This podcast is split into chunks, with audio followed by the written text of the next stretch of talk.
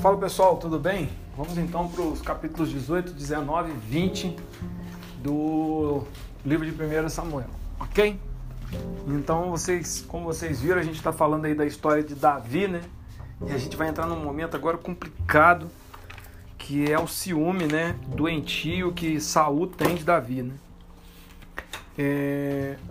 Davi, depois que venceu Golias, as mulheres, né?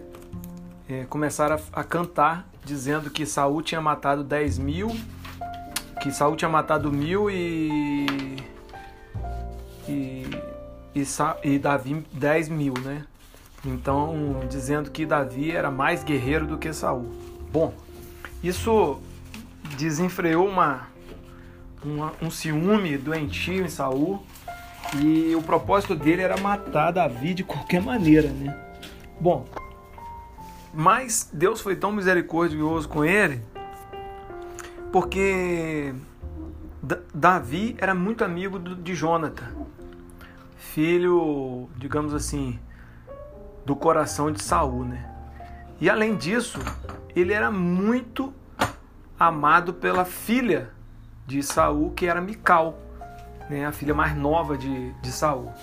E Davi se casa com Mical, porque quando Davi venceu o, o gigante, Saul tinha prometido que quem vencesse o gigante casava com a filha dele. Então Davi recebeu Mical como esposa. Então, apesar da, da, da ira de Saul, é, dentro da casa dele tinha duas pessoas que amavam a Davi. E esse é um ensinamento que fica para nós, né?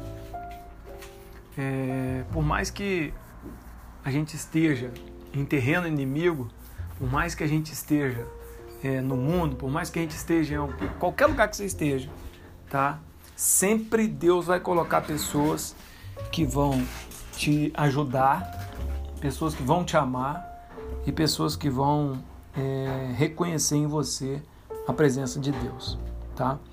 Aí o capítulo 19 a gente vê três tentativas de assassinato por parte de Saul, né? Teve a primeira tentativa, Jonathan o defendeu.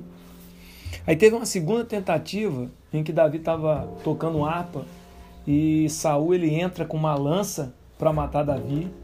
Davi se esquiva dessa lança. E Davi era um homem de guerra, né? Davi com certeza poderia ter revidado ou poderia até ter matado Saul. Mas Davi reconhece a autoridade de Saul. Davi reconhece que foi Deus quem instituiu Saul. E o segundo plano vai por água abaixo. E aí Saul faz um terceiro plano. Só que dessa vez quem salva Saul, Davi, foi Mical. Né? Mical fez Davi sair pela janela, porque ela descobriu que o, o plano do pai dela era matar Davi naquela noite. Então ela fez Davi sair pela janela e Saul ficou extremamente irado com Mical, né? Porque ela livrou Davi do, da morte. E Davi então foge da presença de, de Saul, né? Com medo de ser morto, né? Com medo, medo de, de ter que lutar contra Saul. E nessa fuga, Jonathan, né? É, ainda quer acreditar que o pai dele é, não faria mal contra Davi. Né? E aí, tanto ele quanto Davi fizeram um plano, e nesse plano constava que ele iria atirar três flechas, né? Davi ia ficar escondido, Jonathan ia atirar três flechas, tá? Bom, se é, eles fizeram um sinal convencionado, né? Que quando o Jonathan tirasse as flechas, ia mandar o, o servo dele buscar as flechas. Se ele gritasse para o servo dele, né? As flechas estão para cá de ti. Era a senha né, estabelecida para que não havia perigo. Se por um acaso é, ele colocasse as flechas estão para lá de ti, queria dizer que havia perigo. E foi o que aconteceu, né? Quando o servo foi buscar a flecha, ele disse: oh, a flecha está para lá de ti. O servo não entendeu nada, mas Davi entendeu e chorou é, por entender que ele não era uma pessoa bem-vinda na sua casa, no seu reino, né? E ficou confirmado a ira implacável de Saul contra Davi. Medeiros, o que a gente pode tirar de ensinamento disso? Primeiro, Deus sempre nos dá o escape, tá?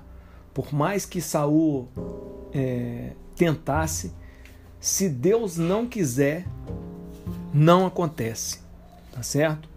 Poxa, Medeiros, que mais é, é, a gente aprende? Que em muitos momentos é melhor recuar do que contra-atacar. Em muitos momentos é melhor confiar em Deus do que pegar em armas.